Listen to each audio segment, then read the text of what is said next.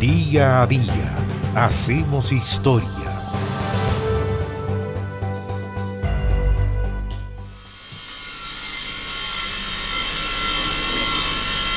El 20 de febrero de 1896 se inauguró el dique seco de Carenas número 1 en el sector del Bajo Marinao en la Bahía de Concepción, en Talcahuano, y fue el dique seco más grande de toda la costa del Pacífico. Según un estudio publicado ese mismo año 1896 por Jacobo Kraus, quien estuvo a cargo de la vigilancia técnica de estas obras, la costa oriental del Pacífico, comprendida entre el Cabo de Hornos y Canadá, no contaba antes del año 1875 sino de dos diques flotantes de madera, uno en Valparaíso y el otro en el Callao. Y por lo tanto en esa época Chile se veía obligado a enviar sus principales buques de guerra a puertos europeos para ser carenados, medida, como escribió Kraus, que exigía sacrificios pecuniarios de consideración.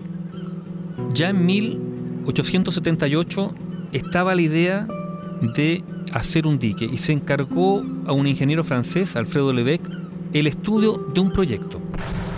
Como escribió en un importante documento, en un estudio, el capitán de navío Carlos Martínez Fritz, la guerra del Pacífico agudizó el problema de la falta de dique para algunos buques de la Marina de Guerra. Y esto motivó que incluso en pleno conflicto, en diciembre de 1879, se aprobara un proyecto de ley que asignaba 2 millones de pesos para construir un dique seco en Talcahuano de acuerdo a las especificaciones presentadas con anterioridad. El 1 de enero de 1888, un capitán de navío, Enrique Simpson, presentó un anteproyecto para construir un dique seco. Y recién en febrero de ese mismo año, el Congreso entonces aprobó el proyecto para la construcción del dique en la caleta El Manzano, llamando inmediatamente a propuesta pública. A esa propuesta se presentó el empresario francés Louis Dussault, con un presupuesto de 488 mil libras esterlinas y para realizar el trabajo se asoció con otro empresario francés, Louis Chambon. Por fin, el 15 de octubre de 1888, se iniciaron los trabajos en la caleta Almanzano a cargo de Alfredo Levesque, el mismo francés, que había sido contratado por Dussault de acuerdo con el gobierno como director de la obra. El 15 de diciembre de 1890, el presidente de la República, José Manuel Balmaceda, que había arribado la tarde anterior a bordo del navío Cochrane,